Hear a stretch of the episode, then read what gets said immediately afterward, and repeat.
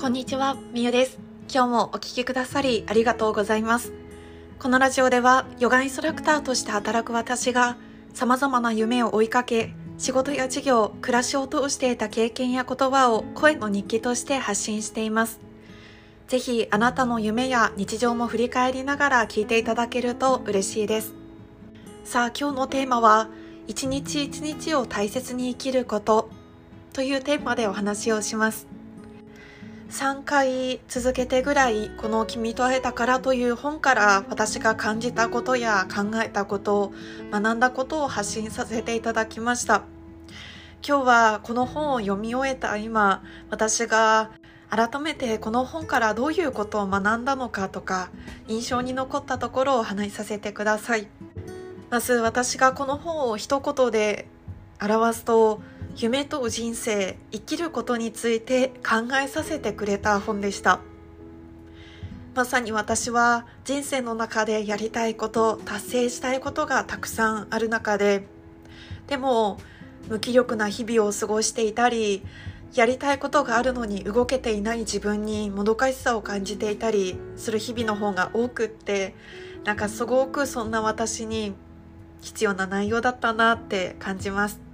この君と会えたからという本は、ある少年と少女の物語です。少女が自分の父親から教わった人生に大切なことを少年に伝えていくお話なんですね。で、7つのお話がストーリーに沿って展開されていくんですけれども、その7つがどんな話題かというと、自分の欲しいものを知る、夢を実現させる方法を知る、経済的成功の真実を知る。魅力あふれる人になる。手段を目的にしない。できないという先入観を捨てる。人生において決してできないことなどない。という7つなんですね。私は音声配信前回と前々回で自分の本当に欲しいものを知ると夢を実現させる方法を知るについてはお話をさせていただきました。興味がある方はぜひそちらもお聞きください。そしてこの7つの全てのストーリー、本当にあのストーリーも面白いですし、すごくストーリーだからか、すごくスンとこう入ってくるんですよね。なので気になる方はぜひ本を読んでいただきたいなと思います。そしてこの本を全体的に読み終えた感想をここからお話しするとこの本はあの本の帯の部分にもし明日が無限にあるわけではないとしたらあなたは今日をどう生きますか？という言葉がこう大きく書かれているんですね。で自分らしく生きる方法を教えてくれる青春の物語ということでこの本の帯に書かれているんですけれども本当にこの言葉明日が無限にあるわけではなるとしたら今日をどう生きるのかということについて深く考えさせられたというかあ私このまんまじゃ本当に後悔しちゃうなっていうふうに感じました。この本の結末結論はその少年が夢を叶えている姿を最後は見れるんですけれどもでもただただその簡単な物語じゃなくってすごく深い経験とか学びとかがあって私がハッとこうわちょっと胸が痛いなというかあ自分に今必要な考え方だなと思ったところをシェアさせていただくと明日を生きることを約束された人なんてこの世に誰もいないのにどうしてみんな今日一日をもっと大切にしないんだろう。今日一日を大切にして一歩でもいいから夢に近づいていくような毎日を送ればそして絶対に諦めなければ実現したいものは全て必ず達成できる。そして主人公の少年は高校生なんですけれどもその主人公がこういった言葉として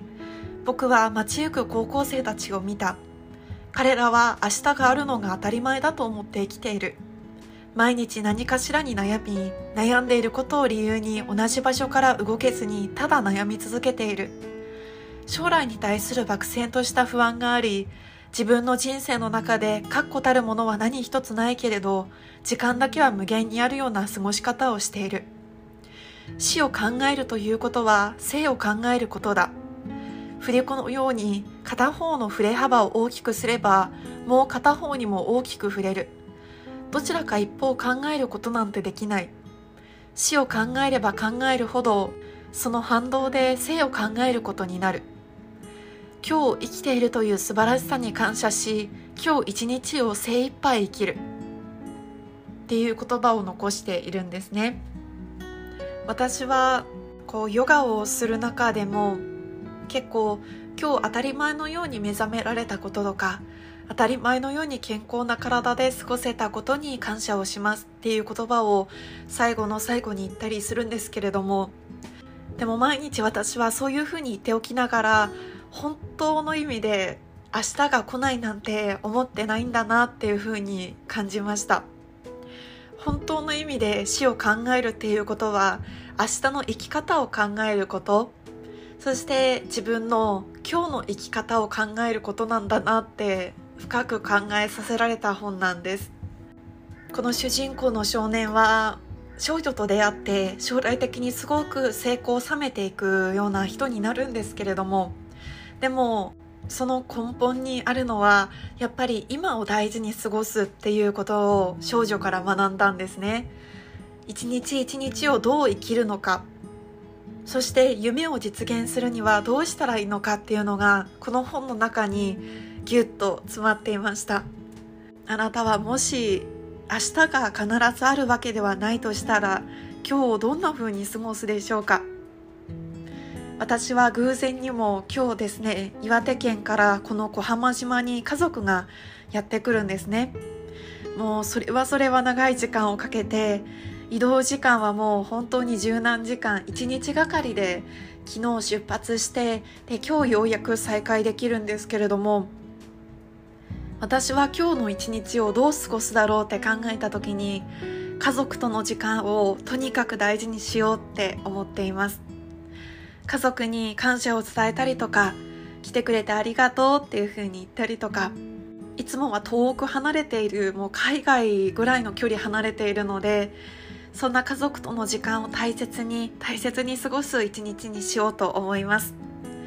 ということで今日も最後まで聞いてくださり本当にありがとうございます。一日一日を大切に生きること。